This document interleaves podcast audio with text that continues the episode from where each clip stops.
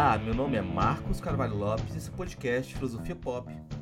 Esse é o nosso episódio número 184 e recebemos o filósofo e professor Charles Feitosa para uma conversa sobre Transversões, seu novo livro que reúne ensaios de filosofia e pedagogia pop. Charles Feitosa é doutor em filosofia pela Universidade de Freiburg, na Alemanha, professor e pesquisador do programa de pós-graduação em artes cênicas da Unirio coordenador do Pop Lab, laboratório de estudos em filosofia pop, e autor, entre outros, de Explicando a Filosofia com Arte, que ganhou o prêmio Jabuti em 2005.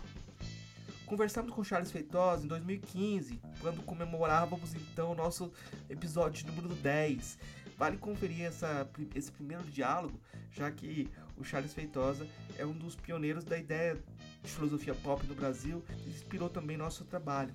Filosofia Pop é um podcast que aborda a filosofia como parte da cultura. A cada 15 dias, sempre segundas-feiras, a gente vai estar aqui para continuar essa conversa com vocês. Intercalando com nossos episódios normais, de quando em quando vamos apresentar episódios de entrevistas temáticas especiais. Você pode encontrar mais textos e informações no nosso site filosofiapop.com.br. Temos página no Facebook, perfil no Instagram, no Twitter e canal no YouTube. Nosso e-mail é contato@filosofiapop.com.br. Se gosta do conteúdo do podcast, apoie nossa campanha de financiamento coletivo no Catarse. O endereço é catarse.me barra filosofia pop. A contribuição mínima que pedimos é de R$ reais mensais. Se você preferir, pode contribuir através do nosso Pix, que é contato@filosofiapop.com.br. Se não pode contribuir financeiramente, ajude divulgando, comentando, indicando para amigos. Precisamos muito dessa força. Dois recados que também gostaria de compartilhar. Murilo Ferraz, um dos fundadores do podcast, conseguiu com inteligência artificial fazer a transcrição de todos os episódios uh, que a gente gravou até hoje.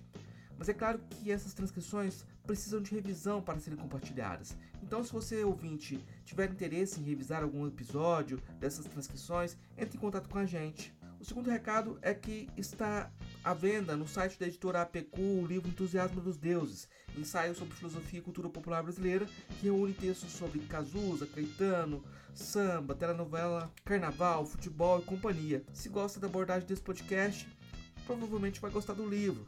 Vamos então para nossa conversa com Charles Feitosa sobre transversões.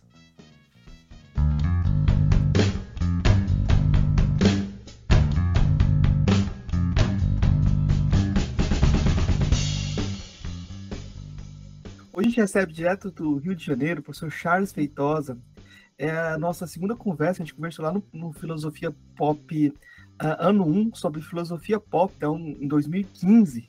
E ele é um do, dos culpados dessa ideia de filosofia pop no Brasil, desses projetos que tentam dialogar, fazer filosofia dialogar com outros lugares, né?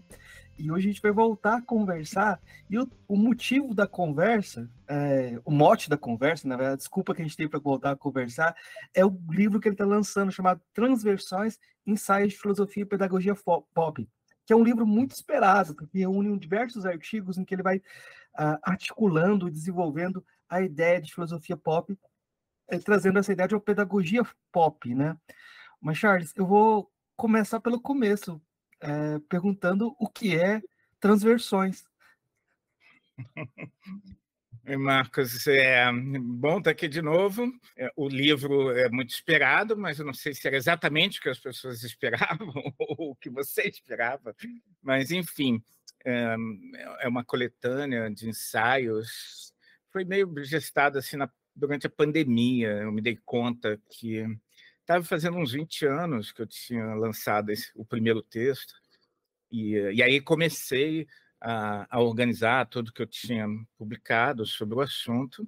Eu nunca criei uma, um sistema, nem quero fazer isso, mas eu fui fazendo algumas coisas que se conectavam, fiz uma seleção é, de ensaios, não são todos os textos que, que eu escrevi, mas alguns que eu achava relevantes, alguns que eu achava engraçados e, e alguns que, que eu acho que ninguém ia ler, então achei que era bom resgatar, e, ah, e, e alguns que eu achava importantes, tanto afetivamente como conceitualmente.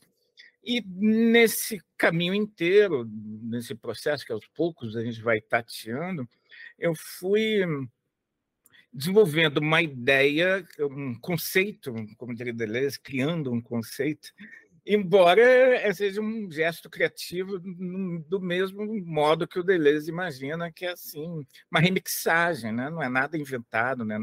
é, é só um outro jeito de dizer algo que outras pessoas estão fazendo, talvez um jeito mais simplificado, mais rápido. E a minha questão, como eu acho que é a questão de.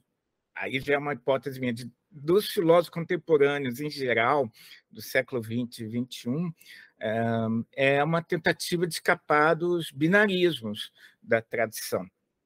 E um, eu sempre achava antes que metafísica era essa ideia de que alguma coisa que estava lá no, mundo pós-morte, no mundo das ideias, no mundo abstrato. E, ao mesmo tempo, entender que essa lógica metafísica não se reduz a isso, né? Esse negócio para além da física, mas um, um, determinado modo, um esquema de compreender o mundo, de compreender a realidade, hum, e, em geral, girando em torno desse dualismo variações em torno de um dualismo, que pode ser a oscilação de um polo para outro, ou uma tentativa de fusão holística é, dos polos, como Hegel tentou fazer. Né? Era alguém que já estava tentando escapar, mas eu sempre acreditei que isso é o que caracteriza boa parte da história da filosofia ocidental. Acho que os filósofos e eu jogo futebol junto, tipo Heidegger, Merleau-Ponty, Derrida e, e por aí vai. Todos estavam, cada um, eh, à sua maneira, tentando escapar disso. Merleau-Ponty fala de quiasma, o, o, o Heidegger fala de acontecimento, o Derrida fala de dobra, o Nietzsche falava de perspectivismo. Eu pensei na ideia de transverter. E, como eu disse, não é uma novidade, é só um outro modo de dizer, é uma, é uma brincadeira com esses prefixos, que eu, eh, a, ideia de, do, da versão, da inversão e da transversão. Então, eu estou chamando de versão essa lógica binária que a gente recebe da tradição, que a gente tenha lido ou não, é, filosofia, que em geral essa oposição muito simplista que a gente faz entre bem e mal, belo e feio, mas que atua bastante. Na aula eu gosto de falar para os alunos, quando a gente está andando na rua, de volta para casa, é, 10 da noite, a gente vê uma pessoa bem vestida, vindo na nossa direção, a gente relaxa, tira o celular, liga pedindo uma pizza, mas se vem uma pessoa sei lá, sem camisa e descabelada e com uma cicatriz no rosto, cuja aparência não está dentro da ordem, a gente já supõe que essa aparência também indica uma ação fora da ordem, uma ameaça. E no Rio a gente costuma mudar de calçada, e se a pessoa mudar de calçada também, a gente sai correndo na direção contrária. Isso é metafísica tradicional, essa posição belo, feio, bem e mal, é, esses binarismos e todos os raciocínios que a gente, conclusões que a gente tira daí. É, a ideia de transverter é, é, é, é, enfim, não é um método, é só um desejo, é uma tentativa de escapar desses binarismos sem fazer fusão, sem fazer essa unidade é, hegeliana, mas, obviamente, eu nunca sei antes como é que isso é possível, e a cada caso me parece que é diferente, mas eu acho que é possível e tento mostrar como alguns autores é, fazem isso, e em todo curso, todo texto que eu estou lendo, eu tento identificar aí essas dualidades dualidades que às vezes eu mesmo caio é, de alguma maneira, mas tento ficar atento é, para tentar escapar. O livro, então, é uma coleção de tentativas de transverter binarismos um, do pensamento, da cultura, da compreensão de, ah, de arte, ciência e pedagogia. Essa é a ideia. Então, transverter é um neologismo que teria essa ideia de esse prefixo trans eu gosto muito, né, que exceto nas palavras transgênico e nas palavras transhumanista, essas duas palavras, é, o prefixo trans não está associado a coisas boas. O transgênico, o milho transgênico e o transhumanismo, que na verdade é um hiperhumanismo, a ideia de melhorar o ser humano, tornar ele mais rápido. Mas em todos os outros, em todas as ocorrências de trans, eu acho super positivo a ideia de algo que atravessa, é o transdisciplinar, é o transgênero, é algo que está hum, meio no entre. E essa, essa é uma ontologia do entre que eu estou buscando e acho que eu estou assim, no espírito do século XX, XXI, que é o que a galera está tentando fazer, cada um da sua maneira também. É isso. Eu, eu acho que a gente tem um diálogo muito longo, mas é muito curioso que eu vou lendo o seu livro, e eu estou lendo assim, de forma totalmente aleatória. Pego um texto, leio, leio outro, estou pulando aqui, zapeando o seu livro, como a gente fazia nas, nas, umas décadas atrás. Mas é, é, bem interessante porque você vai falar lá, lá no, no, no, final do livro da necessidade de que a gente mostrasse o making-off daquilo que a gente vai produzindo, né? É, mostrar a, a, a, a produção da, daquilo que a gente esboça como se não tivesse uma seleção, um trabalho. E aqui, esse livro tem um making-off do Explicando a Filosofia com Arte. Sim, é verdade. Uhum. É, isso eu acho uma, uma, coisa incrível, porque era uma coisa legal dos DVDs, que as pessoas não devem nem se lembrar mais como era. É, o DVD vinha com bônus, às vezes, que era o make-off de algumas cenas. Isso eu gosto do streaming também, mas geralmente não tem esses, esses bônus, esses materiais extras. E, uh, e às vezes é muito interessante ver o making off de um, de um filme, de uma cena. É, eu gosto de citar, por exemplo, daquele filme Irreversível, que é um filme muito forte, com a Mônica Bellucci, que mostra uma cena terrível de estupro. E é um filme que eu nunca mais quero ver, um filme muito necessário, mas muito tenso. Mas antes disso, ainda tem uma cena de assassinato numa briga de bar, que eu me lembro de ter ficado muito chocado de ter visto aquilo. E eu me lembro que, assim, para mim, aquele ator tinha morrido, alguém tinha morrido ali, não era possível. Era muito realista e convincente. E no DVD, eles mostram o making-off dessa cena. E aí, cara, foi um alívio de perceber que era um boneco de borracha e que era tinta, e, e dá uma diminuída nesse poder é, que às vezes os discursos têm. É, expor o make-off é compartilhar o poder que a gente conquistou é, com os outros, para eles verem como a gente erra e acerta e onde a gente vai procurar as nossas fontes. E, e esse texto que você está falando é uma é, é uma espécie de dicas para as pessoas que porventura quisessem usar o, meu livro anterior, que é a Filosofia com Arte, que é uma introdução à filosofia no modo pop, sem dizer o que é pop filosofia, só fazendo, né? Então, fazendo parceria com imagens, com desenho animado, com quadrinhos, é, letra de rock. E, e, era a ideia de fazer um, sei lá, uma, um, uma coisa meio de suporte para os para os professores, mas nunca foi publicado. É, eu fiz na época e a editora acabou. A editora não apenas não publicou, mas meio que abandonou o livro, mesmo tendo ganhado vários prêmios e vendido vários exemplares. Nunca mais foi publicado, está esgotado. E aí eu achei interessante resgatar isso para o livro como uma espécie de documento, é, isso, desse processo de criação desse, desse livro. Né? É uma espécie de guia afetivo. Sim, mas eu diria que esse making-off começa no Chauí e seus Platões. A resenha que ah, você é. faz da, da Chauí, e que seria o ponto de partida para explicando a filosofia com arte, é, é, traduz muito da, da história da filosofia no ensino médio do Brasil. É, como que eu diria que traduz? Porque você está reagindo a uma possibilidade de uh, abordagem, que seria uma abordagem historicista, uma abordagem que traria esse cânone para a sala de aula, né? que era o projeto da Chauí, de fazer livros que seriam usados no ensino médio. Eu não sei se isso é um problema, porque aquele livro, aquela coleção Primeiros Passos, era para a sétima série, né? Então, agora é na faculdade que o pessoal encontra. Então, entre a expectativa dela de que o livro fosse usado no ensino, no ensino médio e o fato estar sendo usado no ensino superior, havia um gap, e você situa esse gap. É, e aí você traz o seu livro como possibilidade temática contextualizada. O problema é que a filosofia falhou nos dos todos. Eh, se essa gente pegar esses dois polos, a filosofia no ensino médio não foi para um lado, nem foi para o outro, não foi para o ensino médio, de certa forma. Né? Eu acho que aí uhum. você tem um balanço, até quando você volta com a pedagogia pop, uh, é como se fosse, vamos voltar, ter um, um retorno aí. Uh, e eu tô, tô, propondo uma coisa estranha, que seria colocar vocês como dois polos aqui e o livro transvertendo a sua própria posição anterior. É, é, é, é, desse texto da Chauí que estava falando, eu pensei que estava falando do guia afetivo lá do livro.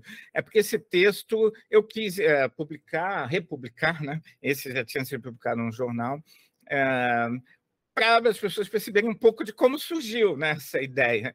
E aí eu fui convocado a fazer uma resenha para um livro, que, esse livro da Chauí, que é muito interessante, muito importante para a história do ensino de filosofia no Brasil mas que tinha algumas questões ainda, né, muito focado. É a minha briga, é, eu, eu, de alguma maneira, eu mudei também, a minha tese de mestrado, doutorado, era sobre a importância do ensino, da história, da importância da história da filosofia para a filosofia, e de alguma maneira eu, eu, eu comecei a ter uma outra postura, ainda é importante, mas é secundariamente importante.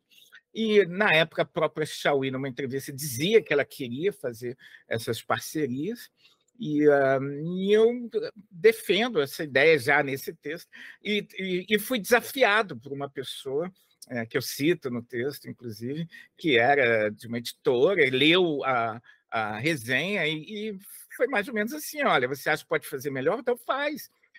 E eu, eu fiz, não melhor, mas fiz algo e, uh, e uh, de alguma maneira. E uh, foi um desafio importante e mobilizador, vamos dizer assim.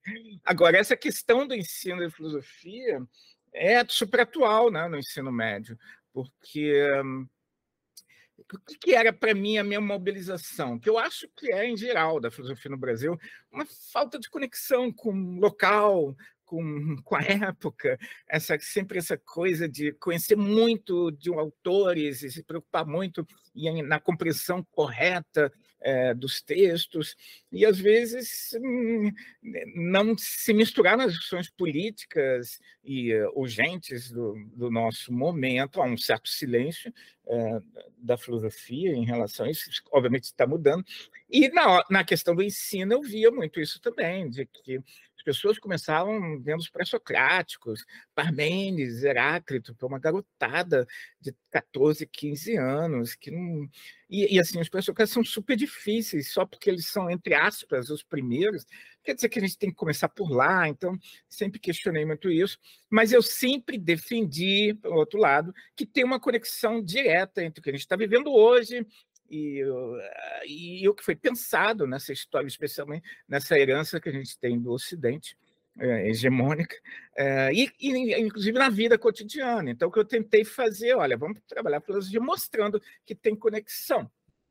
É, o, provavelmente a reforma do ensino médio, tal como ela foi pensada que agora, que é um desastre e precisa ser revogada urgentemente, mas ela talvez se fundamente numa, numa num problema que de fato existe, que era uma falta de conexão crescente entre o modo como os saberes estão sendo trabalhados na escola, inclusive falta de make-off do conhecimento, dos conhecimentos, e, uh, e, e, no caso específico da filosofia, uma falta de conexão com, uh, com a historicidade uh, das pessoas. Só que a solução que eles inventaram, que é essa reforma, é uma piora do problema, ou é um novo problema. Parece aquela história do, do bode na sala, que a pessoa reclama que a sala está muito é, estreita, sem espaço, aí alguém bota um bode que destrói tudo. Aí depois alguém leva o bode embora, aí a pessoa fala, ah, agora está ótimo, está bom, né? do jeito que está. Parece algo assim. Né? Agora, o que eu acho curioso é que. É, eu observo que, para mim, por exemplo, fui ver com meu filho uh, Guardiões da Galáxia 3, não sei se você já viu, que é o, o, o, o, filme mais interessante da trilogia, meio forte, meio triste, é, para um filme da Marvel, né? intenso. E tem uma cena espetacular em que o cara explica o, que é uma analogia. Eu não vou dar spoiler para quem não viu o filme, mas é uma explicação maravilhosa, com exemplos bem concretos do que é uma analogia. E eu pensei, cara, que legal, isso eu vou usar em alguma aula, isso é muito interessante. E, obviamente, eu fico pensando que um, o cara que trabalha filosofia tradicional, ele vai ver o filme da Marvel e descansa, relaxa, esquece do, do trabalho dele. Eu não, meu continuo vendo conexões é, no filme da Marvel, e uh, quando eu estou lendo um livro do Hegel, e quando eu estou andando na rua, é, é, enfim, uh, eu, eu, eu, vejo essas conexões entre os conceitos, os autores e a vida cotidiana o tempo todo. Obviamente é isso que eu quero resgatar, mas eu acho que a galera muitas vezes quer descansar disso, ela quer realmente escapar disso. Ela, as, as pessoas às vezes querem ter algum espaço em que não que, que, esteja realmente ausente essa, essa questão do pensamento. Né? É um problema também. Por isso que acho que às vezes as pessoas até preferem esse modo meio tradicional, que é só comentário de autor, eu não sei se eu comentei isso da, da, da, outra vez, mas eu me lembro de um aluno na graduação de filosofia da Unirio, eu acho que eu cito isso em algum texto, que, que dizia assim, olha, professor Chaves, você está sendo muito autoritário, você está me obrigando a pensar. Um aluno de filosofia. Ele dizia, eu vim aqui só para estudar autores, e eu não queria pensar nada, eu só queria estudar o que eles pensaram. E eu não queria pensar por conta própria, absolutamente nada. Você está me obrigando a fazer isso. Isso é um absurdo, é autoritário da sua parte. Então, é, é, é complexo, é complicado. É, ocupar espaço de autoridade é sempre esse tipo de jogo, né? É, e eu acho que o que eu queria lembrar, assim, essa ideia de recontextualizar as coisas é sempre uh, algo quase proibido aqui no Brasil. Porque quando alguém te pergunta sobre aquele autor que você mais conhece, sobre uma questão contemporânea, parece que você não conhece mais. Uh, as pessoas dão um passo atrás e falam, não, eu não. E essa recontextualização é muito difícil, né? Uh, eu estou lembrando aqui que uh, eu li o Lasdair McIntyre, um livro de história da ética, aí ele falava sobre o conceito de arete, ele explicava como esse conceito era, era era aplicado aos heróis, né, da, quem ganhava a Olimpíada, etc. Mas sempre tinha uma, aquela coisa, cada pessoa tinha sua potencialidade. Você poderia ser um, um, grande, mas você podia ter até que as pessoas falavam, você conquistou, mas você podia ter conquistado mais, né? Então todo mundo reconheceria, por exemplo, que o Adriano Imperador, jogador do Flamengo, poderia ter sido até mais do que ele foi. E tipo, Sim mesmo sendo um, um, excelente, é, a ideia de excelência dele como uma possibilidade própria era mais do que for, ele alcançou, né? Uh, e a gente tem um monte de jogadores brasileiros desse jeito.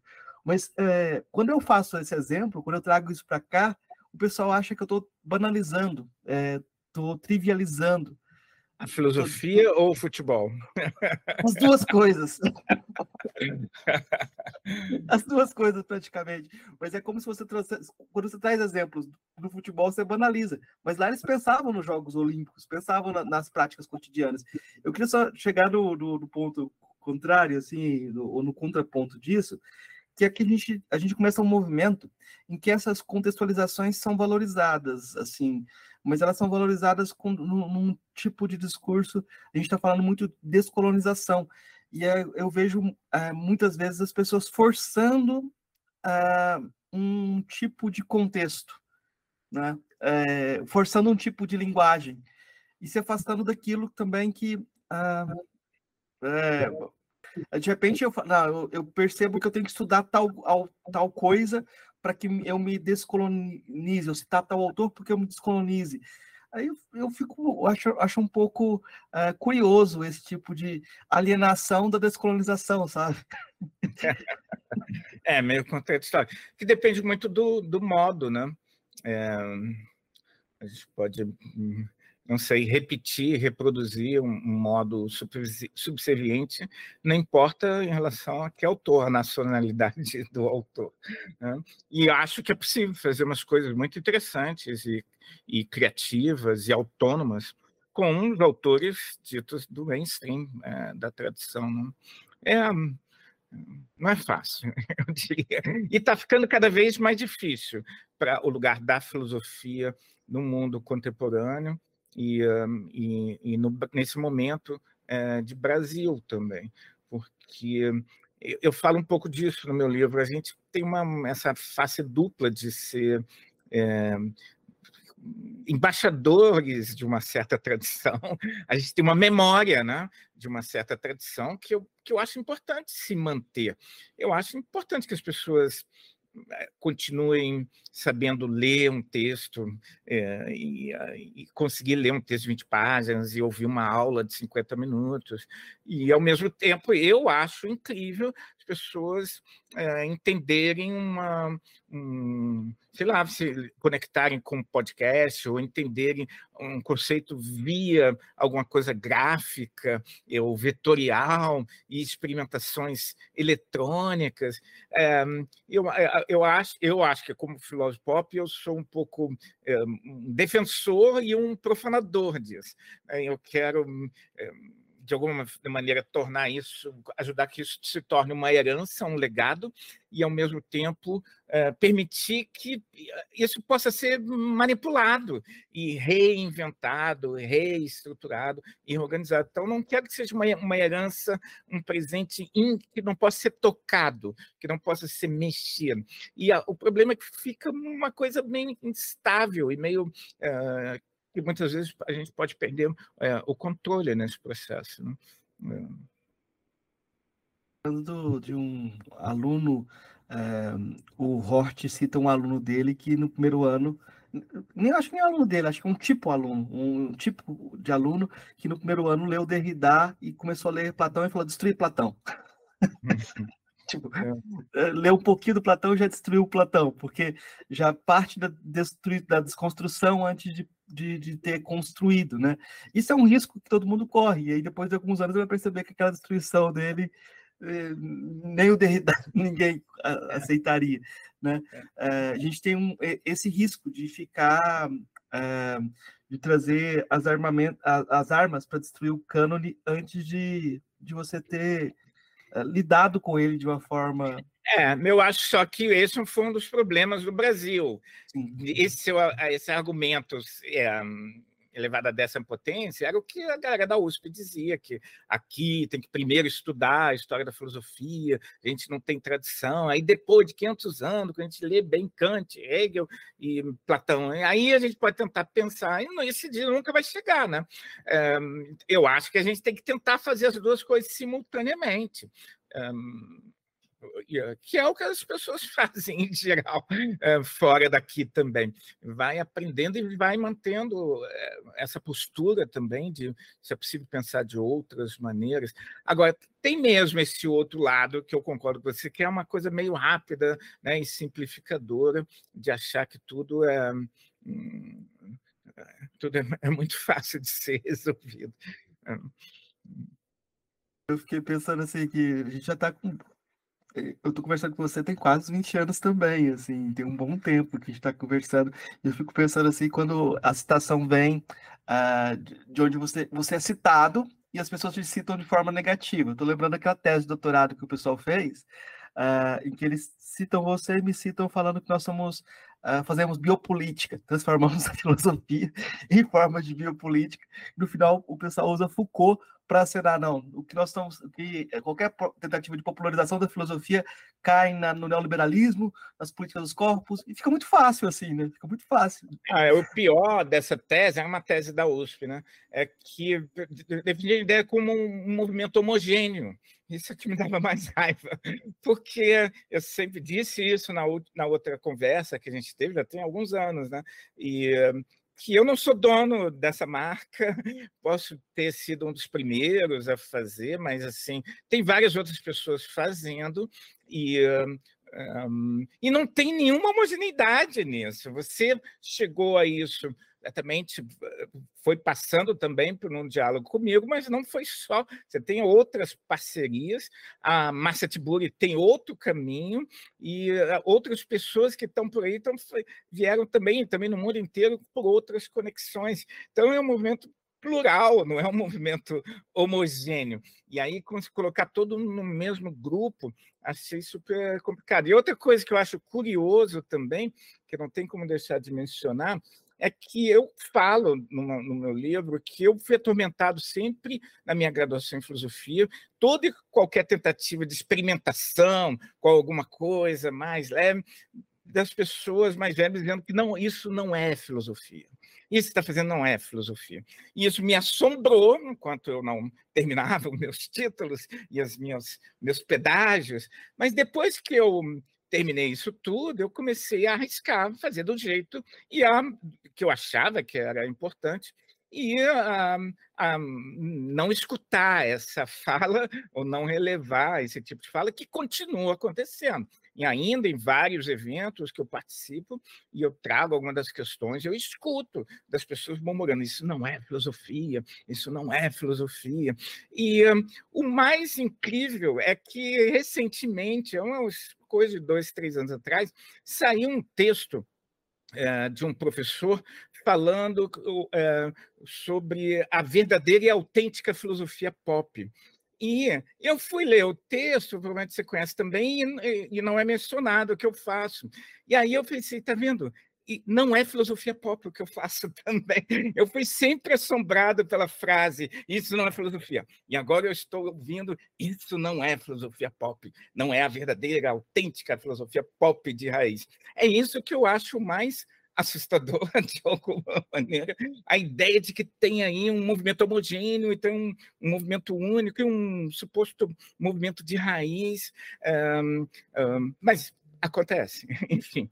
Ah, eu acho que as repercussões elas provavelmente, pelo menos a impressão que eu tenho, é, a repercussão do que eu faço, é, é, do que a gente faz, né, tem acontecido mais na galera das artes que, que é muito mais receptiva, não está preocupada é, com essas com essas brigas em torno de nomes e, e, de, e, de, saberes, e que se deixa atravessar e se inspirar.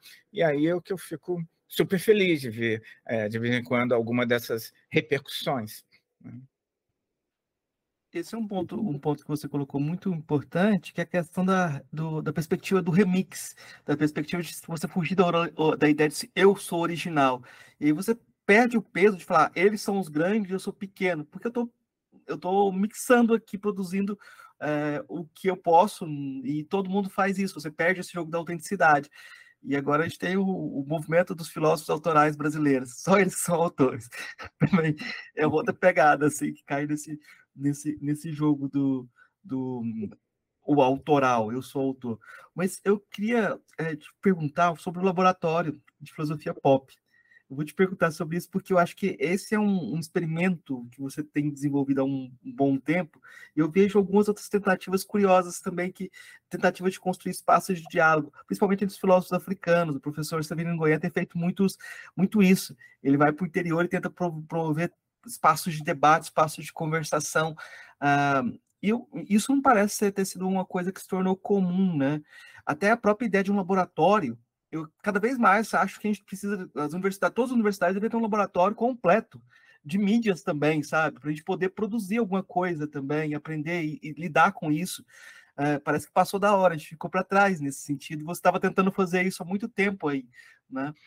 É, e, a, e, acaba que tá, se está se tornando o espaço em que eu sou mais feliz, vamos dizer assim, de alguma maneira. Obviamente, eu gosto muito de dar aula para graduação em filosofia, para o pessoal das artes e eh, dos encontros todos que acontecem, mas é nesse laboratório que é um é algo muito fluido, assim, é um, é um, é um espaço não necessariamente é, físico, concreto, é, numa sala, mas são pessoas se juntando, é bem, eu acho, o espírito do transdisciplinar. É, tem umas sublinhas, né? Então, tem uma sublinha que é sobre voz e tecnologia.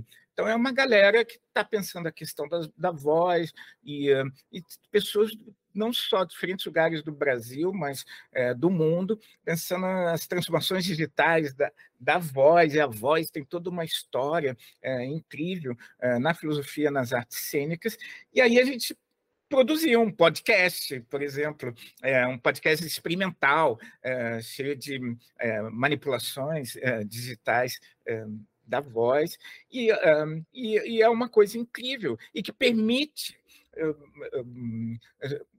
uma certa esse encontro com pessoas que estão fazendo um, coisas diferentes e que aprendem, aprendem umas com as outras. É menos amarrado uh, do que a, a, instituição, embora eu acho eu, eu, não sou tão crítico assim da universidade, eu acho que a universidade é um espaço de liberdade, pelo menos a universidade pública. É um espaço em que é possível você fazer coisas, coisas que não dão lucro, que não estão dentro da lógica do neoliberalismo, e uh, pode ser que ninguém te escute, ninguém te dê atenção, mas é um espaço de liberdade um, para experimentações. Mas o laboratório ainda é um, um upgrade disso, eu acho. Mas é, ele vai ganhando novas formas, vai se modificando. É, acho que é uma experiência muito interessante que todo mundo deveria participar, ou criar um, ou participar de algum.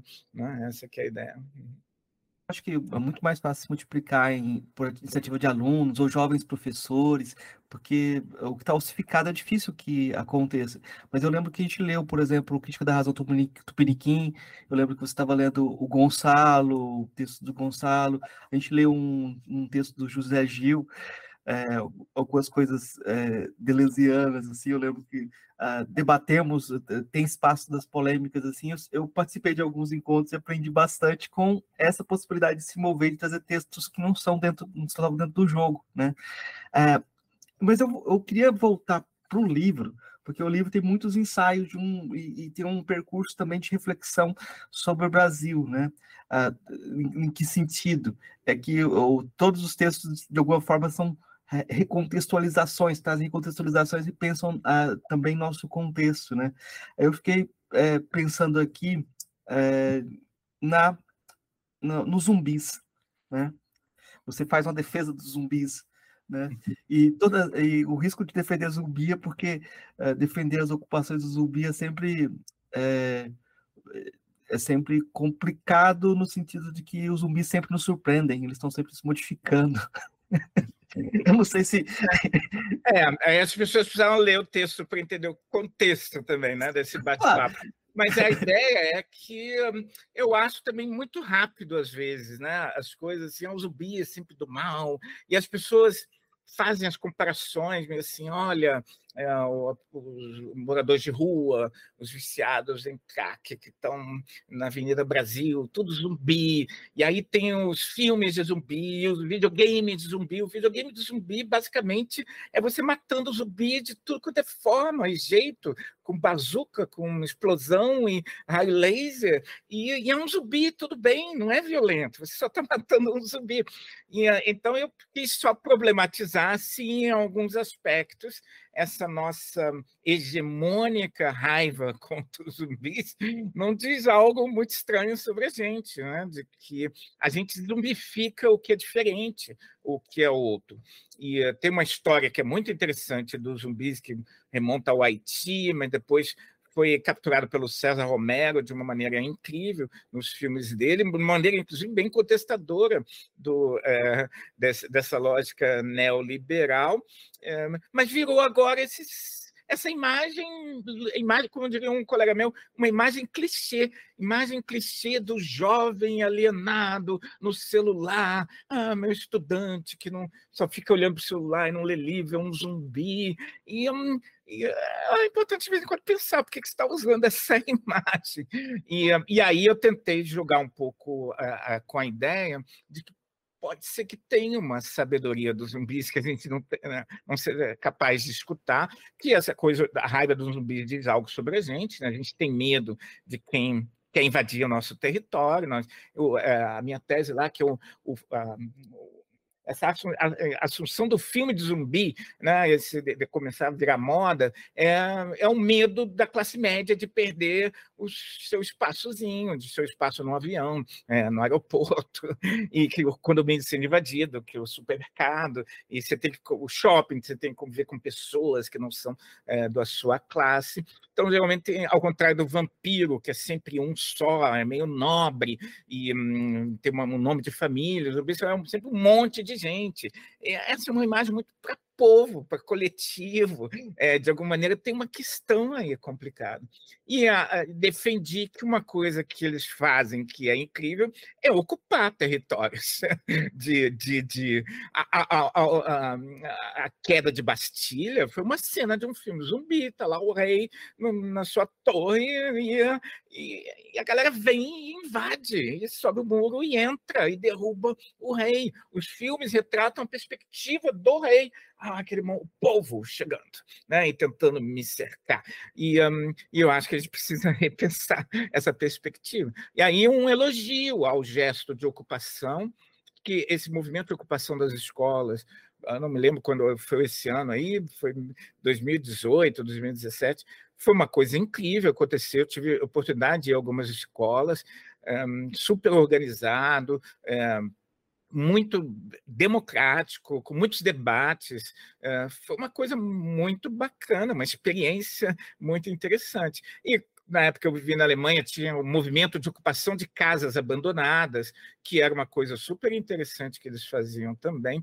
E no, no Brasil tem o um movimento Sem Terra, que é são os zumbis do, da cultura brasileira. Ah, lá vão eles ocupar né, a fazenda um, do, do, grande proprietário de terra, como se eles fossem monstros do mal. Né? Então é preciso rever um pouco essas perspectivas. Essa que era a ideia. Tentar propor outras possibilidades. Né? Eu acho, eu acho, achei ótimo. Eu acho que uma, tem, um, tem um gesto de pensamento que, de certa forma, você vai é, é, performando ele, você vai desenvolvendo ele. O livro é, Explicando a Filosofia com Arte tem isso, e no livro a gente vai vendo esse movimento. Aí, nessa crítica da questão do zumbi, eu lembrei de uma coisa que eu fazia, e usar, usar metáfora, é, usar de forma metafórica a palavra autista, sabe? aquela coisa, ah, um horizonte autista de pensamento. Eu usava, eh, eh, de vez em quando, eu vou no texto, encontro lá algum uso dessa palavra, e tem pensadores, filósofos ainda hoje que utilizam essa palavra, utilizam o autismo como exemplo do fechamento em si mesmo que a, que a mídia traz, e trazem uma, uma, uma aproximação entre o autismo eh, e essa ideia do zumbi, de certa forma, né? E, e, você, quando você trata do, do, do, autismo, você explode essa, essa, essa definição e faz o negócio virar um, uma outra coisa. Não, cai, não cabe nem no espectro de jeito, né? Porque o espectro também é outra imagem que tem alguns problemas, né? Mas um, aí eu, eu acho que desde o começo, eu acho que desde o começo do livro tem esse gesto também de explodir quando você pega Thales e um, e a gente vai ver que o Thales é, é o, o, seu filho também, que se chama Thales, e uhum. o seu uhum. filho, assim como o meu filho também, o meu filho chama Ulisses, o seu chama Thales, então a gente tem problemas com os gregos. é. Mas uh, os dois os dois têm, têm, têm, são diagnosticados com TEA, né? São, são, estão dentro do espectro autista, né? Então, é um texto desse, eu acho que é um, um gesto muito importante para quem tem essa vivência e tenta entender esse fenômeno de forma viva, né? E sem essa, essa fixação que a gente, a gente vê muitas vezes no discurso. Eu queria que você comentasse um pouco sobre isso, porque é, é a primeira vez que eu vi você escrevendo sobre isso, eu vi um, alguém no Brasil escrevendo sobre isso a partir da filosofia, e eu achei muito importante, achei uma ótima contribuição, um gesto inspirador para que a gente possa se pensar também é, dois aspectos, né? Primeiro, essa coisa com as metáforas. Eu acho que é um dos aspectos da filosofia pop, é uma coisa que eu aprendi com Derrida, é, embora a filosofia pop tenha mais vinculado com Deleuze, né? mas essa ideia de levar a sério as imagens. Deleuze também fala disso, de que é, é não é só uma metáfora, é uma metáfora, é rica e tem uma história, e mobiliza e produz pensamento. Agora, você relembrou os textos que que hum, a gente lia, agora no, no grupo de estudos a gente está lendo é, maneiras de re, re, reinterpretar a imagem da, da caverna do Platão.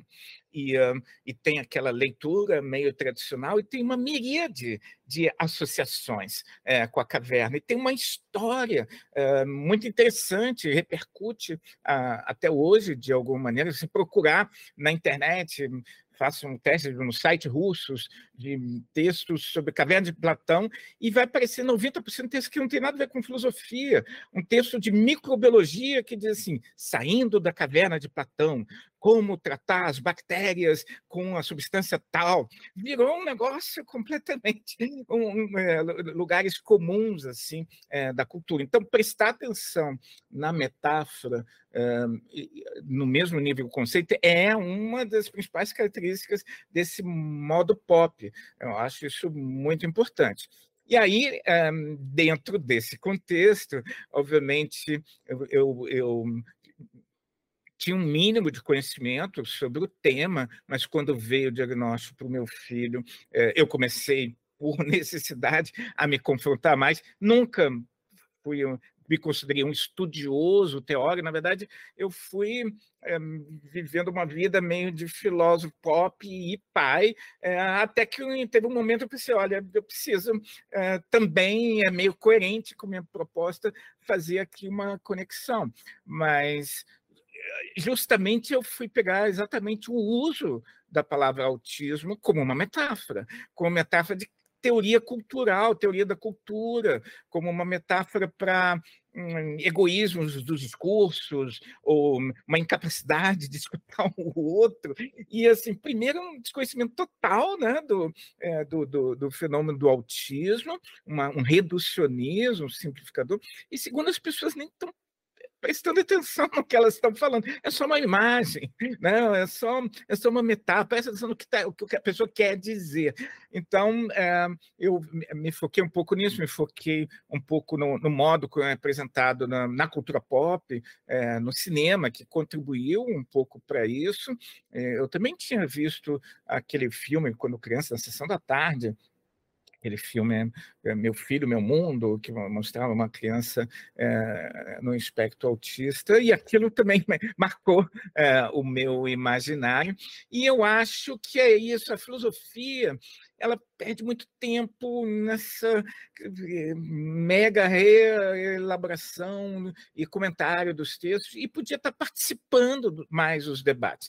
A questão do autismo é uma questão fundamental, muito importante na, na, na, nossa cultura, no Brasil e no mundo, tem sido predominantemente discutida pela galera de medicina, pela galera de psicologia, pela galera de pedagogia, é, pela galera da farmácia, né, da, da bio da bioorganização farmacêutica da vida, e a filosofia tem algo a dizer também sobre isso. E não só sobre isso, sobre, sobre vários, eu poderia acrescentar a própria questão das drogas, que são discutidas muito em termos de política, em termos de economia, em termos de saúde, todas as questões modos de abordagem super relevantes, mas a filosofia podia participar do debate numa perspectiva filosófica que ela tem a dizer sobre por que, que as pessoas se drogam. E uh, talvez isso mudasse um pouco a perspectiva. Essa é um, é um pouco uh, a ideia. E repito, meu lugar de fala não é de forma alguma de alguém que virou um estudioso, especialista, não é o meu foco de pesquisa, mas de um momento que eu parei para pensar é, com essa experiência é, de, de pai é, de um filho diferente, eu acho que todos os filhos são diferentes de alguma maneira, mas bem radical, né? Mas eu tenho que dizer para você que foi o texto mais difícil que eu escrevi na vida. Foi um texto hum, que me, que me emocionou, que, me, que, que foi. É, assim, não foi fácil. Eu fiquei feliz com o resultado, mas está muito próximo né, de tudo. E. Um, é, é difícil conseguir ter algum distanciamento nesse sentido. E eu fico feliz que, de alguma maneira, está repercutindo, não para a filosofia, obviamente, mas para a galera que pensa essas questões. Eu já vi várias vezes que teve é, simpósio organizado em IFES sobre, no, né, mês, ao mês, dois meses atrás, que teve é, um mês da diversidade, discutiram o meu texto, me chamaram para participar de debate, e é isso, nesses ambientes de fora. E por uma questão, não como se eu estivesse ali produzindo algum saber novo, mas propondo outras perspectivas e rever um pouco. Se as pessoas pararem de usar o termo autista como metáfora para eh, uma crítica à teoria da cultura, já está bom, né? de alguma maneira. Já é uma conquista. Já é muito, né? Já é muito. A gente fez um episódio 100 do podcast uh, Filosofia Pop sobre autismo, né? Eu ouvi, eu ouvi. É, Foi muito legal, muito interessante. E, e agora há pouco tempo morreu um filósofo chamado Ian Hacking, que trabalhava com essa ideia de autismo. Eu vi uma entrevista dele ele comentando como nos Estados Unidos o pessoal está tipo, politizando o uso do termo é, por conta das associações de pais, porque diz que os pais começam a descobrir que são autistas também, porque é genético, e potencializa muito o grupo, e o pessoal está tirando muito dinheiro das outras, outras áreas. Os autistas estão tendo uma força política muito grande.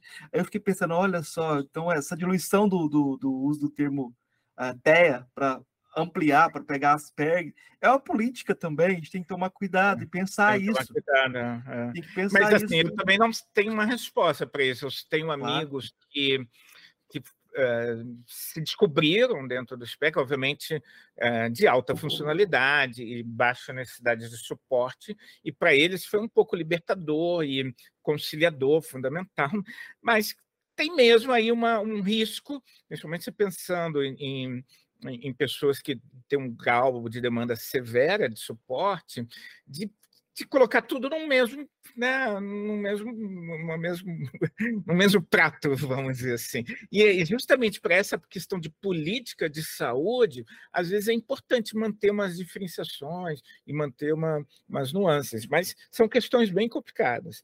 Não sei também como resolvê-las. Uhum levantá-las é importante. A gente tem é.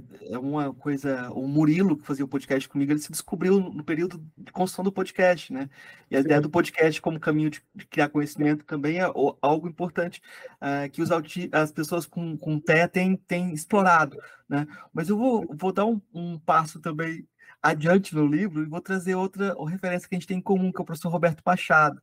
Eu fiz uh, uma disciplina com o Roberto Machado uh, sobre o, o Proust, né? E eu obriguei ele a ler Hort. Eu falei que ia fazer o trabalho sobre Proust dialogando com Hort, né? E é, fiz o trabalho e, entreguei o material pro Hort, do Hort para ele ler, né? Uh, depois é, eu tinha, tinha nota máxima do trabalho, ele gostou muito do trabalho, elogiou e tal. Depois eu, eu quando eu li o texto dele sobre Foucault, eu chamei ele para conversar, mandei um e-mail chamando ele para conversar no, no podcast. Ele aceitou. Só que ele falou o seguinte: eu quero conversar pessoalmente. Eu acho que por telefone não funcionaria, porque é um assunto muito pessoal. Falar do, do Foucault e desse livro é uma coisa muito próxima. Então, quando você vier aqui no Rio de Janeiro, a gente marca, a gente senta, a gente conversa. Ou quando eu for para Salvador, que é a cidade que eu mais adoro no mundo, a gente senta e conversa. Infelizmente, e, e ele falava, lembrava de mim, ah, você foi a pessoa que me obrigou a ler o, o, o Hort, eu adorei, adorei, adorei o, o Hort. O que, que você obrigou a ler? Qual o livro? É, eu, é, Trotsky as Orquídeas Selvagens, que esse hum. texto ele gostou, é, mas também o, o Contingência, Ironia e Solidariedade, o modelo de subjetividade do Hort é o Proust. Ele acha hum. que o. Proust deu um passo além do Hegel, né? Uh, no caminho de, uh, de Hegel a Derrida. É, hum, no caminho, você sai como Swan, os, o, é, tornando os nobres metafísicos, como exemplos personagens metafísicos, depois você percebe que são seres humanos e começa a poder rir deles. O caminho de você ter autoridade, autoridade semântica para escrever passa pelo caminho do Proust, né? De você tomar sua própria vida como objeto. Então, o Hort tomava o Proust como a libertação da metafísica, assim, tinha um, toda uma, uma, uma, sacada por aí. Mas o, o que eu me surpreendi, assim, não sei nem se é surpresa, é que depois eu fui, ah, vou procurar o livro do, do, do Roberto sobre o Proust para ver o que ele escreveu, então, o que, que ele usou o, o Hort. Ele não usou. É, mas assim, repercutiu de alguma maneira, mesmo que não de uma forma visível. É. Quebrava o, o, o caminho é, dele de, de, abordagem, assim, ele, é ele tinha um muito metódico, né, muito fechado até, muito marcado, assim. Mas eu queria que você falasse um pouco sobre o Roberto Machado, porque a gente está falando aqui de filosofia pop, e ele era um cara que chamava atenção por muitas coisas, inclusive pelo sotaque.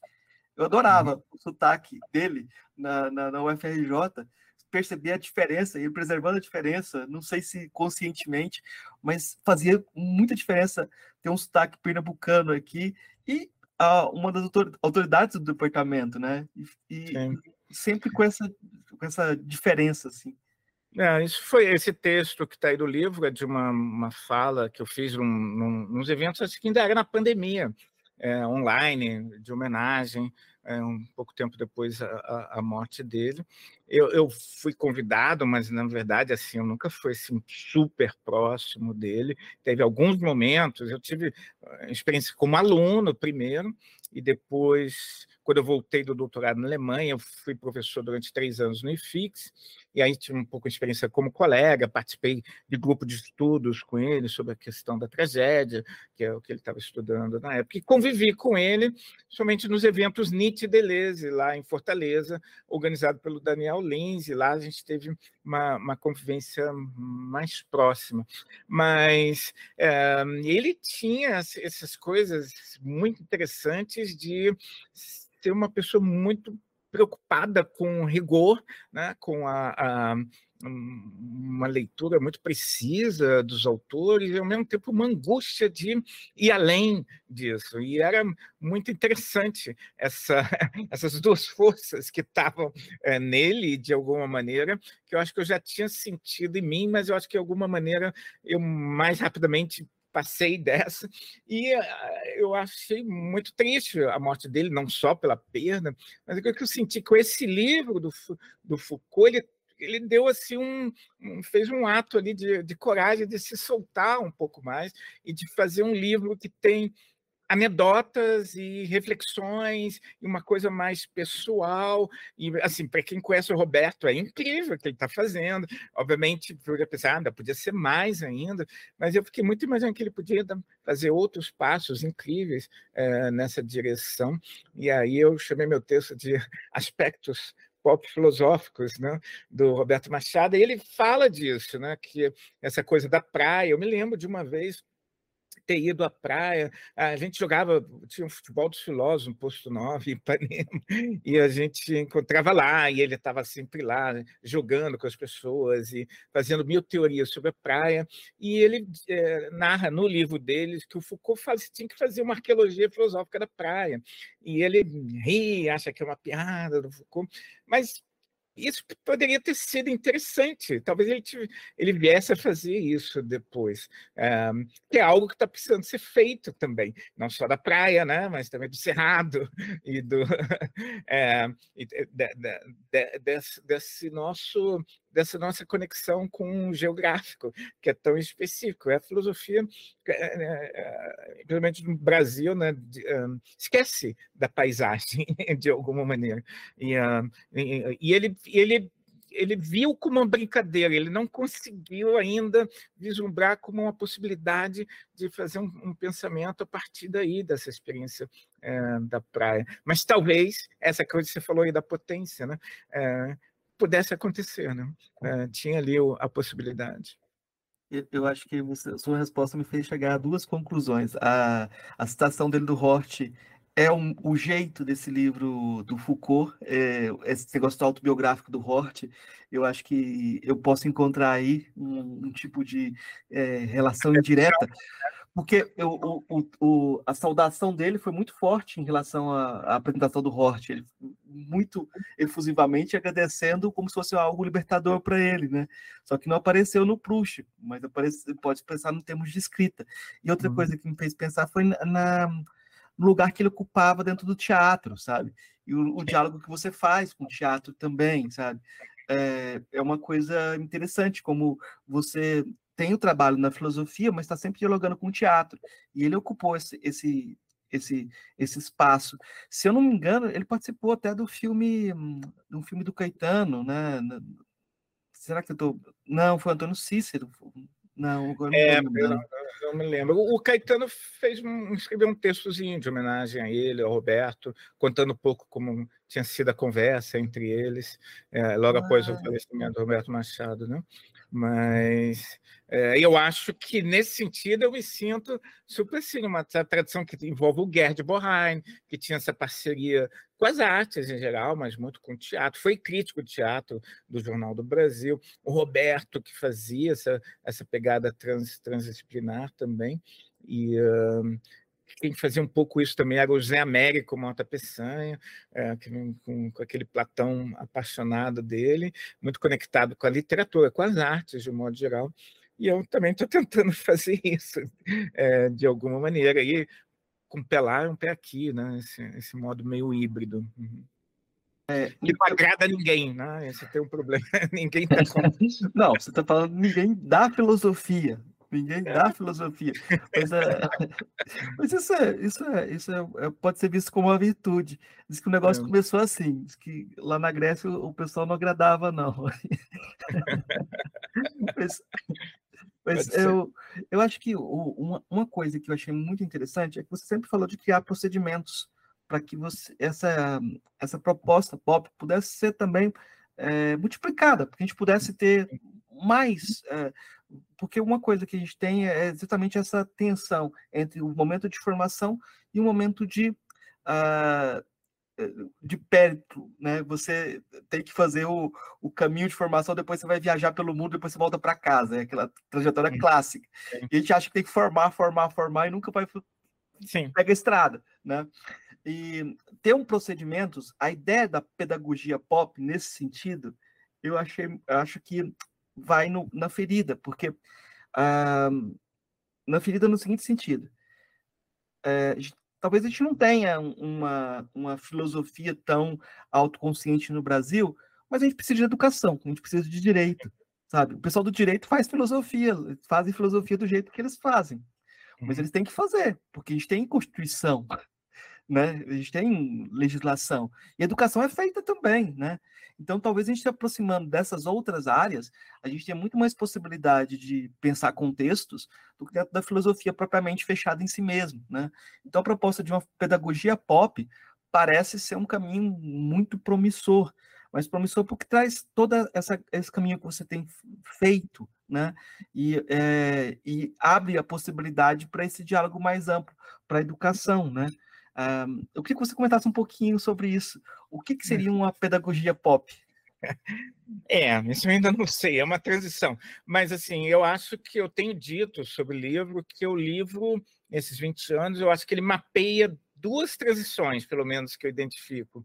Uma que eu, é, que você não mencionou na pergunta, mas que eu acho importante, é que no começo eu achava que eu estava fazendo a coisa mais vanguarda possível, um negócio experimental e completamente diferente, eu estava todo feliz com isso, e aos poucos, eu, obviamente fui atacado, isso não é filosofia, e eu lá, quanto mais eu era atacado, mais eu gostava, mas aos poucos eu fui percebendo que, e essa é uma das hipóteses do livro, de que esse modo pop, que é a conexão com o local e parceria com outros discursos, é, e, e, experimentação com estilos, e uma mistura de ação com pensamento, que esses componentes sempre estiveram na história da filosofia, especialmente nesses caras considerados os clássicos, que são realmente contrapostos à pop filosofia.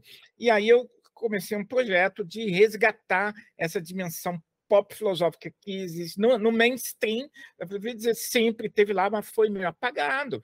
A galera escrevia de um modo experimental, em forma de versos, em forma de carta, às vezes de, na parceria com o teatro, uh, e resgatava coisas que aconteciam uh, em vida pessoal, se envolviam com política, um monte de coisas nessa formação da, da filosofia no modo acadêmico, que foi se perdendo, virou esse estilo ABNT, com ponta de rodapé, e você não pode dizer eu, né? tem que ser essa coisa em terceira pessoa. Enfim, resgatar esses aspectos sempre existiram. A outra transição é essa ideia de uma filosofia pop para pedagogia pop. E a ideia é só uma, na verdade, é um desejo, e mais uma, uma potência que eu vejo, que eu Estou muito preocupado, é, é, o meu lugar de fala, vamos dizer assim, como professor de filosofia, experimentações de como fazer esse, esse encontro, que eu sempre pensei como algo horizontal e bilateral, ou seja, eu gosto de sacudir as pessoas, mas eu espero ser sacudida também, é, de alguma forma, e como criar condições para esses encontros, mas a impressão que eu tenho é que isso pode ser feito também em outras áreas quer dizer, você ensinar, eu penso muito no ensino médio, mas eh, ensino superior também, que mesmo no direito, na biologia, que você possa fazer conexões com, com aqueles saberes, mostrando o make-off daqueles saberes e conectando com a vida cotidiana e, e, porque você falou de formação, né? A gente não se dá conta que a gente é formado na escola, a gente é alfabetizado, depois vai aprendendo cada vez mais coisas, mais conteúdos, mais conhecimento, e simultaneamente a gente vai vendo um monte de desenho animado, ouvindo um monte de música. A gente tem uma formação na cultura pop, de alguma maneira, que é, uma, que é contínua. E o, o que sempre me incomodou, incomodou é elas serem totalmente separadas. Eu estou tentando vamos conectar essas duas formações. E eu acho que é possível. E, eu repito, o grande problema é que eu não quero fazer nenhuma metodologia, nenhum sistema, nem receita de bolo. Só estou dizendo assim, cara, é possível quem quiser tentar fazer aí do seu modo, porque, em geral, eu acho que os meus exemplos são muito afetivos, são coisas que me marcaram, filmes que eu achei interessantes, e eu acho que cada um tem os seus próprios filmes, os seus suas próprias experiências de infância, de vida cotidiana, que pode conectar com os seus saberes, e cada um fazendo do seu jeito, de alguma maneira, é, talvez resgate um pouco essa dimensão, esse... É, supere um pouco essas, esse abismo que tem entre as instituições de ensino e as ruas, que é, é um problema que realmente precisa ser é, é, percebido. Eu cito lá no livro um, uma, uma tese de doutorado que eu achei norte-americana, que o cara fala, qual é o nome? É, um, um, esqueci agora, lugar, a escola como lugar de trauma, um estudo sobre os filmes de horror na década de 80 e de 90. E o cara fez uma pesquisa sobre filmes de horror e, e descobriu que 90% se passavam em estabelecimentos de ensino, os outros 10% em parque de diversão, que não é muito nosso tema, mas é que tem uma questão, por que, que na escola, que geralmente tem as coisas de terror, tem algo na escola, além de todo o discurso é, idealizador, que é um lugar que, de aprendizagem, de conhecimento, de importância, que é mesmo, e eu defendo a importância, mas é um lugar também de competição, é um lugar de violência física e simbólica, é um lugar de autoridade. É, porque ele, esse lugar precisa ser continuamente é, repensado e, e, muitas vezes muito separado da cidade, da rua, né, como uma espécie de bolha. Né? Então, é uma defesa disso, mas eu não tenho eu não tenho os esquemas nem as receitas. Só acho que é possível fazer isso. Né. E acho que poderia ser legal. Eu acho que é um, é um desafio. Eu é, eu fiquei lembrando aqui que toda vez que eu vou dar aula, eu falo para os alunos que os, as, as, disciplinas são montadas como filmes de terror, né?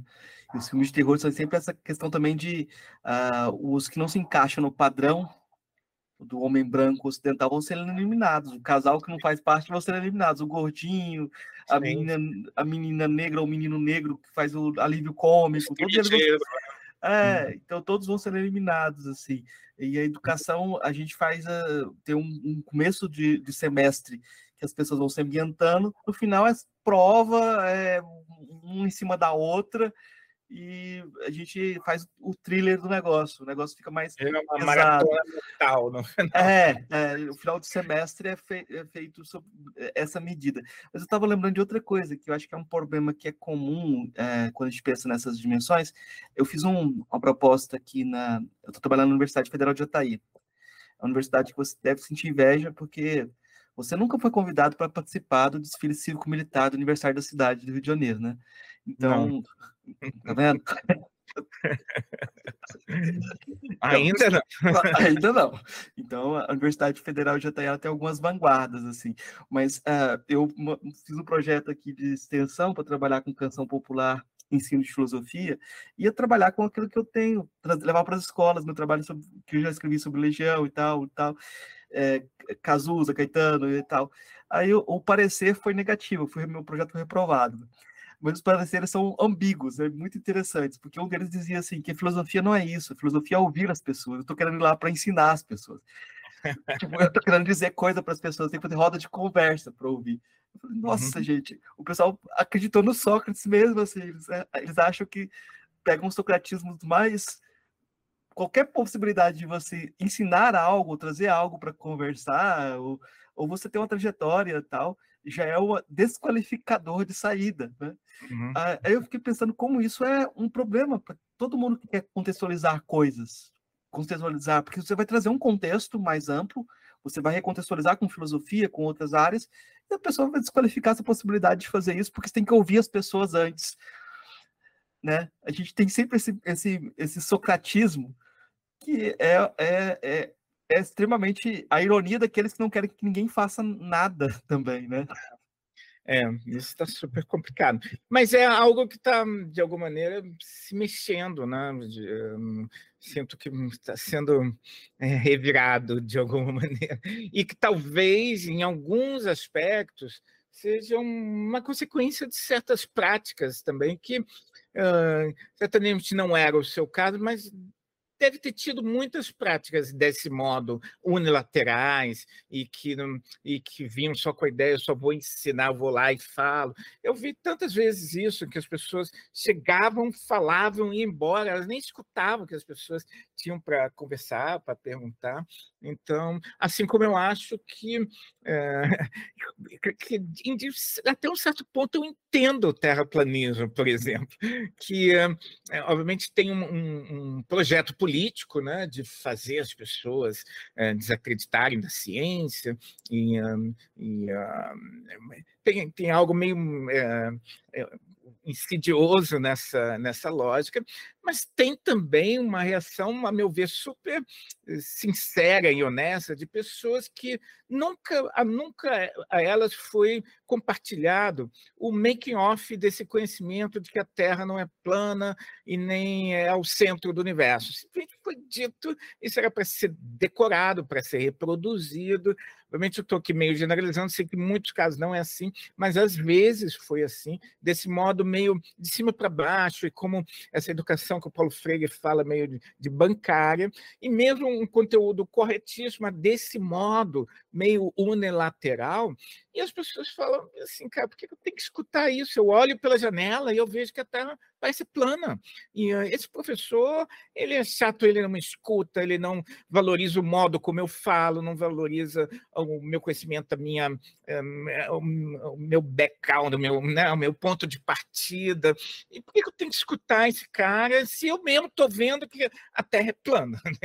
é, uma, é, um, é uma revolta que eu acho, isso só explica parte do problema, né? não explica tudo, mas é uma revolta que eu sinto que é um, é um é preço que as pessoas estão pagando por esse modo, às vezes, autoritário unilateral, como o conhecimento vem sendo é, compartilhado. Então, está se mexendo e precisa um pouco é, também mostrar que, às vezes, precisa, né? alguém falar, outro escutar, e depois troca, né? senão também não, é, não funciona é, porque do, do gesto autoritário e unilateral para o algo em que as pessoas só ficam falando assim, sem tema e sem organização nenhuma, né? tem muitas nuances aí entre, entre as, essas possibilidades. E é o que a gente está tentando fazer, né? É, encontrar outros caminhos, transverter. É, o negócio era meio complementar. Eu fazia, eu fiz uma plataforma de cursos, depois eu fiz grupo de estudos abertos para a comunidade, para a gente poder conversar sobre, né? Aí o pessoal criticou tanto os cursos quanto o grupo de estudos. É. Eles achavam que o grupo de estudo é coisa de, de, de grupo de estudo dentro da universidade, não é extensão. Então, Entendi. um criticava o grupo de estudo, o outro criticava os cursos. Eu falei, pronto, eu fui, é. fui rejeitado.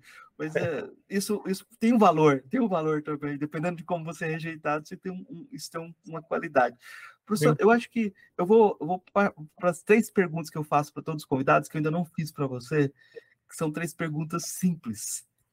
A primeira delas é uma a mais tranquila para quem dá aula de filosofia.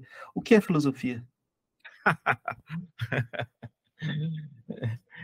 Hum, quantas horas a gente tem ainda? Um, isso é para ser respondido rápido e simplesmente. Um, da, é. da, forma que você achar mais adequado, né? É. Eu acho que. Um, enfim, tem que criticar algumas respostas tradicionais, né? Então, eu acho que não tem a ver com só com pensar criticamente, por exemplo. As pessoas dizem, eu joguei muito xadrez e, e as pessoas diziam que jogar xadrez envolvia pensamento, matemática, lógica, eu descobri depois de muito tempo que quanto mais você joga xadrez, melhor você joga xadrez, só isso. E, um, e é a mesma coisa, essa coisa do pensamento crítico, eu sempre achei que era uma maneira de dar uma utilidade para a filosofia. Desenvolve o pensamento crítico, né? faz a gente pensar melhor, mas eu acho que o pensamento crítico é uma característica todas as ciências e, e, das artes, entendeu? Deveria, todo mundo tem que praticar o pensamento crítico, mesmo fora da filosofia. Então, eu não acho que seja essa a principal característica da filosofia, não, que não tenha. E aí eu, eu, eu diria o que eu costumo dizer, pra, eh, em geral, que eu acho que é um gesto que já é um gesto de transversão, porque mistura já é, sabedoria com afetos, tem amor nesse, no nome dessa palavra, né? um tipo de amor, é, essa filia, e já mistura as duas coisas, embora a filosofia tenha virado muito sinônimo de eruditismo, uma coisa muito técnica e incompreensível, mas tem algo com paixão, é, com paixão, a ideia de que as pessoas pensam em coisas. O Deleuze dizia eh, que elas sentem uma necessidade, que elas se apaixonam é, por aquele tema é, de alguma maneira. O problema é que às vezes as pessoas se apaixonam pelo autor e não pelo tema, e aí fica mais complicado. E isso eu acho um aspecto interessante.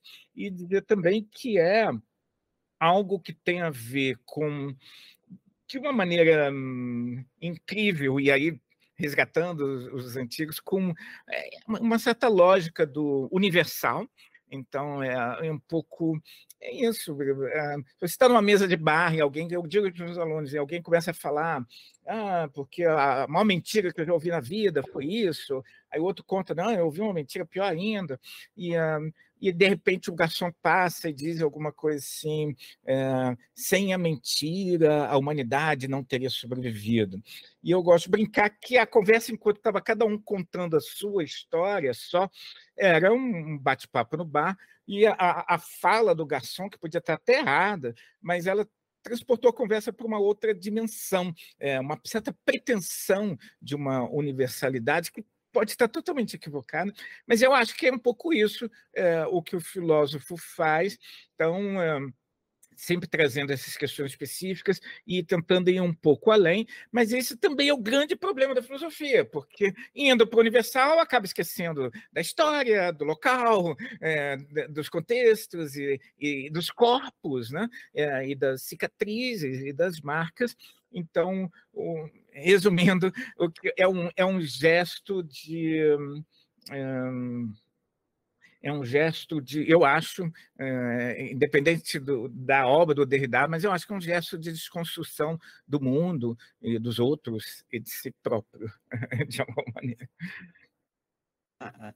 Das filósofas ou filósofos que você conheceu pessoalmente, qual foi o que mais lhe impressionou? Pessoalmente, olha, caramba, é, é, o, Feyerabend, é uma pessoa que eu conheci pessoalmente, foi o, o filósofo da ciência austríaco. Eu, é, foi uma grande ruptura para mim, porque ele. Um, um, como é que eu posso dizer? Foi a primeira vez que eu prestei atenção nas questões ligadas à arte.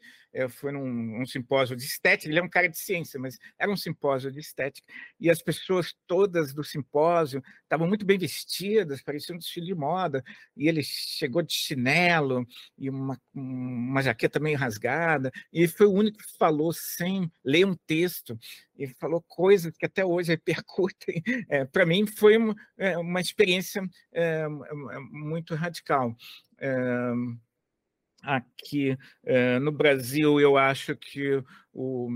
Um, ah, não sei, mas eu, eu, acho que a minha conversa com Gerd Bornheim foi, foi, muito, foi muito importante, é, de alguma maneira. Uma, uma, pessoa muito generosa e que tinha essa coisa meio. Também, ele viajava pelo país inteiro. É,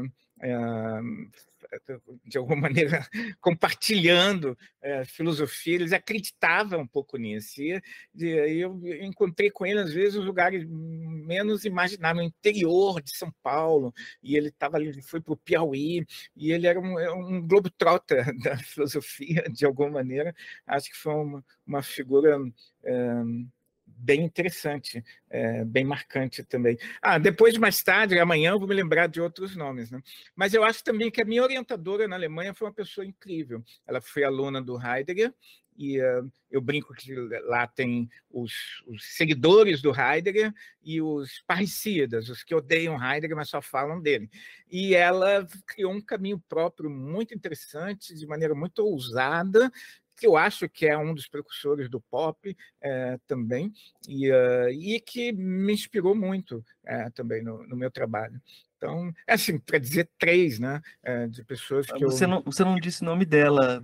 Ah, Ute Guzzoni. Ute Guzzoni. Ela era casada com um italiano, ela pegou o, nome de família dele, tá, tá vivo ainda, tá com 93 agora, e, uh, e é uma pessoa incrível. Você vê, ela escreveu um livro, ela com 70 anos, alugou um carro e saiu de uma costa dos Estados Unidos a outra, atravessou os Estados Unidos inteiro, sozinha, é, com um carro que tinha uma, uma, uma, uma, barraca, e foi fazendo anotações e escreveu um livro sobre a natureza é, a partir da viagem. Só repetindo sobre essas mudanças de paisagem. É um road book, é, uma filosofia de estrada, e uma velhinha de 70 anos, incrível, muito interessante. E misturando essa coisa de muito cuidado e uh, e ao mesmo tempo não se, encaixando no que as pessoas. Lá na Alemanha, as pessoas diziam que não dá para encaixar o que ela faz em, em nenhuma caixinha, em nenhuma, nenhum, nenhuma classificação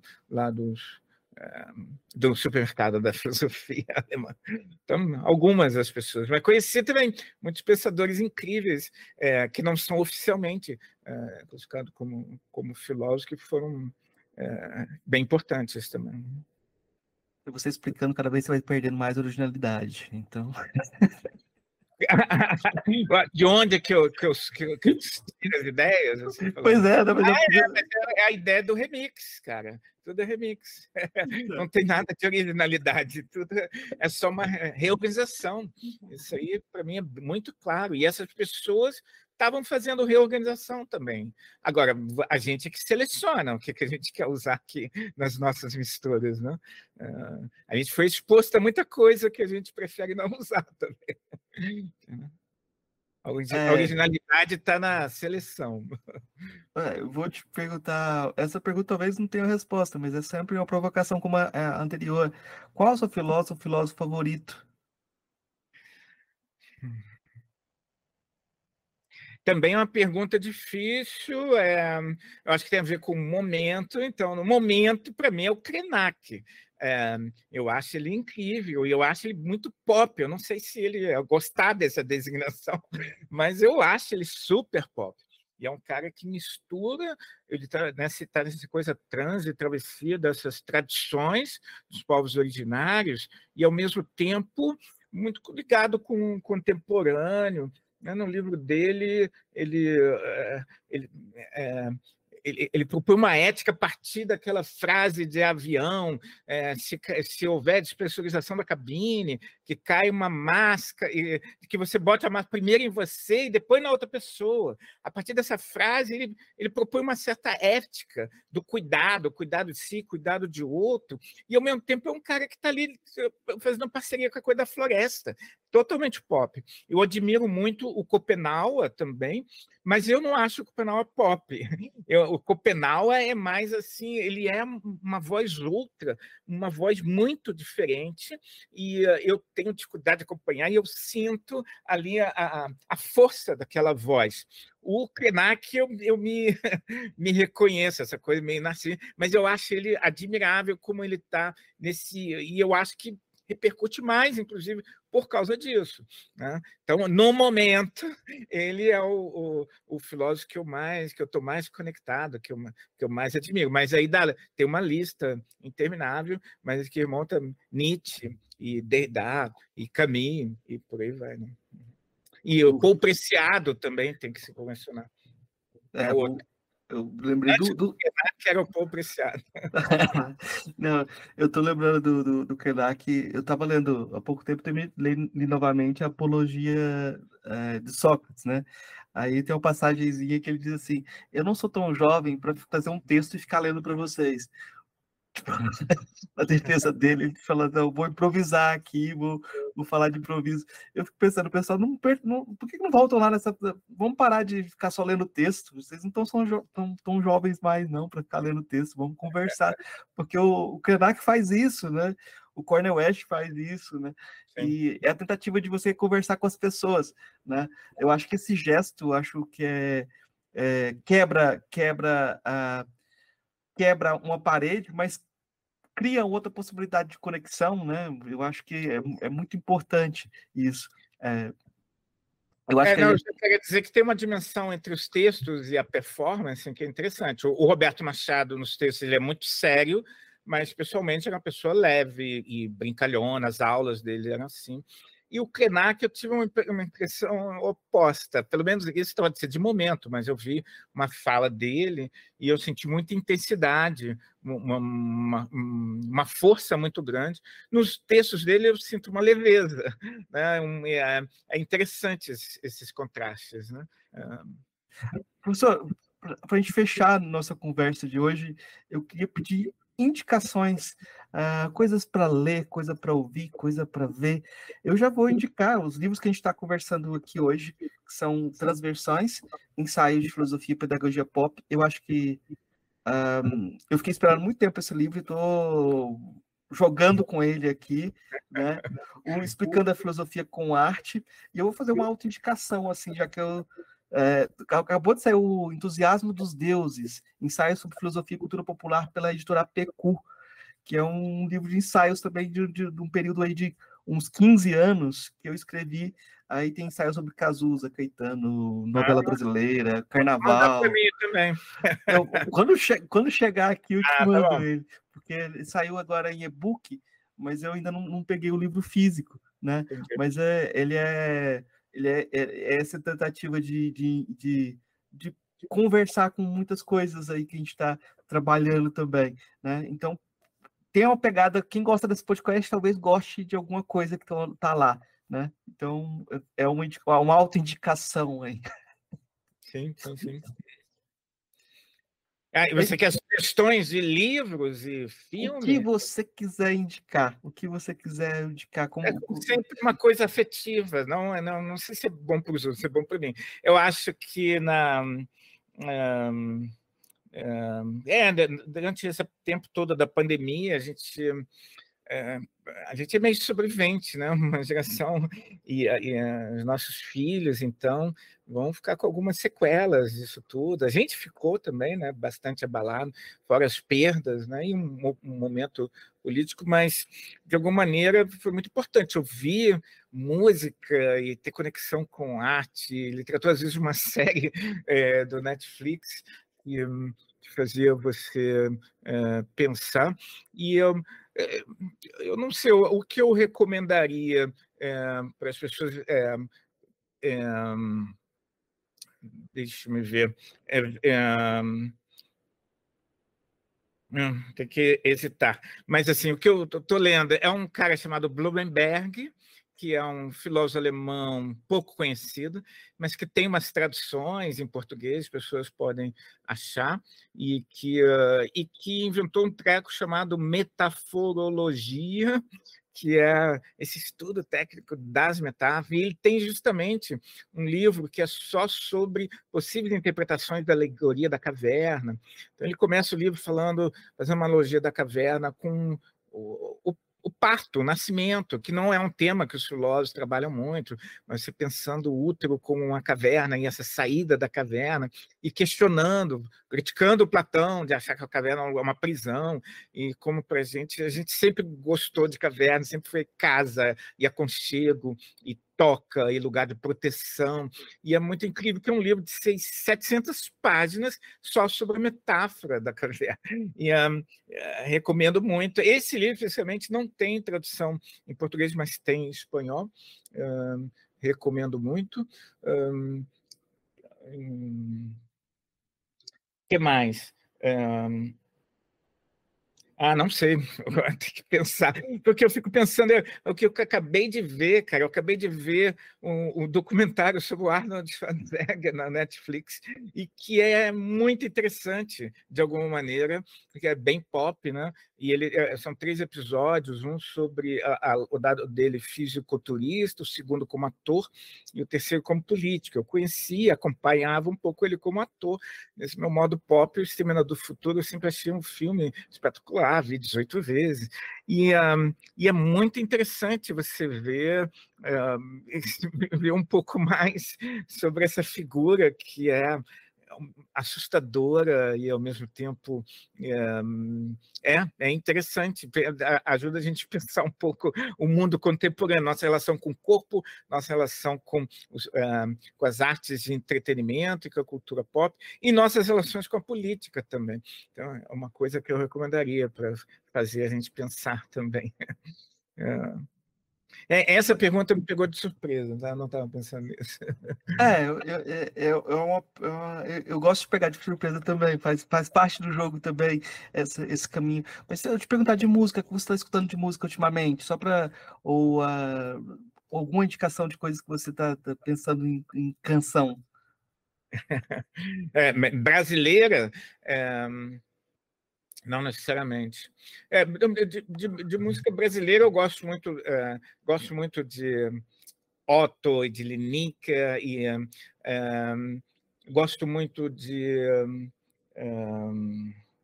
como é que chama aquele é o Hombre, Francisco é o Hombre, não sei se você conhece essa banda, é uma banda meio alternativa também, mas eu sou da tribo do heavy metal, né? Tenho que admitir isso e da galera do rock.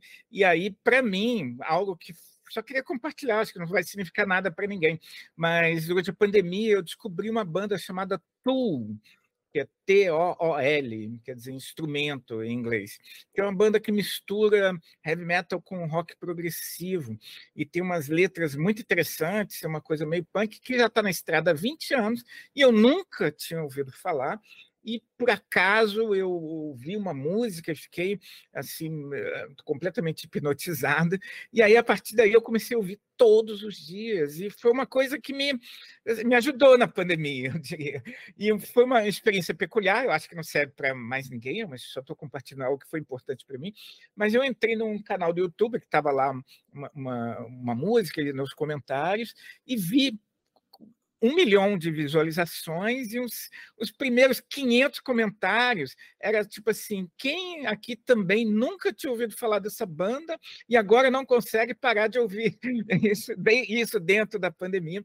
E aí eu fiquei meio assim, ah, eu não sou o único louco que está totalmente atravessado com, com essa sonoridade, mas tem a ver aí com as minhas, com a minha história. Mas recomendo para a galera que eh, curte isso, que se ainda não conhece, que escute um pouco, porque nunca tocaram no Brasil, infelizmente, mas é, foi importante. Charles, vamos, vamos, eu queria agradecer muito essa possibilidade do diálogo. Pedir desculpa porque devia ter acontecido antes e é, por motivos alheios não aconteceu mas eu acho que é, que é sempre muito bom conversar com você. Eu gosto muito de você pessoalmente e aprendo muito com você. Isso não é retórica, não. Assim, eu, eu acompanho o seu trabalho de verdade e eu estou cobrando esse livro de você há um tempo já também. Eu sempre é. falei que precisava desse livro, né? Porque tem muitos textos dispersos, a gente vai atrás. E o, o, o, Charles realmente ele tem textos dispersos, ele não escolhe as melhores, as melhores e mais graduadas revistas para publicar. Aí depois o artigo dele você descobre, não, está lá na revista, lá no interior do, do, de Minas Gerais, que os alunos criaram, ele mandou o um artigo para lá. É verdade. A revista que só teve um número. Pois é. Mas, mas eu, eu, eu te agradeço muito pelo, pela oportunidade. Esse trabalho que você está fazendo é incrível, né? você está deixando uma marca super importante também, é, e, e, especialmente nessa conexão com, com a filosofia africana, que se tornou um dos seus focos, né? mas essa questão com a canção popular também, esse é um super aspecto. E uh, por esse incentivo, de alguma maneira, essa coisa do livro, não, eu não se foi exatamente o livro que você imaginava, porque eu acho que da última vez você cobrou um livro talvez mais sistemático, mais metodológico, é, mas é, é uma tentativa de aglutinar e de juntar, né? E, e uh, essa dispersão, de recolher essa dispersão, porque aí junto fica mais forte de alguma maneira. Eu acho que nos últimos anos, esse momento de pandemia, se deu uma acelerada e saiu tanta coisa diferente ali, que é uma torção, assim. Eu sugeri no começo do, do, da entrevista que os polos iniciais, o seu início e o texto da Xiaoyi formavam quase polos, que você vai transvertendo durante o texto e sai uhum. uma, uma outra coisa. E eu acho que isso é uma, uma, uma leitura que eu estou fazendo, mas é, essa possibilidade de ser algo muito metodológico, eu acho que não faz, não faz muito o, o, o jeito, porque ah, essa coisa da, da, da pedagogia ela é muito, muito um, verdadeira e muito inspiradora para a gente que está na filosofia. Eu te confesso, assim, quando eu terminei a graduação em filosofia, eu pensei, como é que eu vou fazer filosofia? Eu fui fazer letras. É uma escolha sábia, sabe? Aí, aí eu fui fazer letras. Cinema também, eu acho. É, tipo, eu comecei a fazer letras no segundo ano, quando eu, fazia letras em inglês, quando o, o professor saiu, entrou um novo professor de inglês e começou com o verbo to be, eu desisti. Mas, mas a ideia era, era essa. Na letra, o pessoal, na letra, o pessoal pensa a linguagem tem um pensamento da linguagem. Na educação, o pessoal pensa a educação. No direito, o pessoal fala fala e faz filosofia do direito. Se for ruim, hum, eles estão fazendo, né? Uh, e o pessoal da filosofia não, não, não, lê nenhum deles. Assim, os debates é. são muito fechados em, na própria filosofia e e com isso quem perde é o pessoal da filosofia, porque quando tem debates mesmo a gente não está participando, a gente não é chamado, né? É. Então é, eu, eu acho que a, a educação é, é um caminho para a gente para ver se a gente contamina a própria filosofia acadêmica, para que ela. Eu acho que nosso projeto é realmente contaminar a filosofia acadêmica de alguma forma, né? Sim. Eu acho que faz parte disso. Então, é isso. Muito obrigado. Espero que na próxima vez que a gente converse, a gente tenha novas coisas, novos debates, novas coisas para dialogar. Sempre tem. Eu espero. Vamos lá. Abraço, então. Abraço, Marco. Obrigado. Ei, gostou do nosso episódio? Apoia a gente lá no Catarse, é só 5 reais por mês, o preço de um cafezinho. Ajuda a gente a continuar divulgando a filosofia no Brasil. catarse.me barra filosofia underline pop.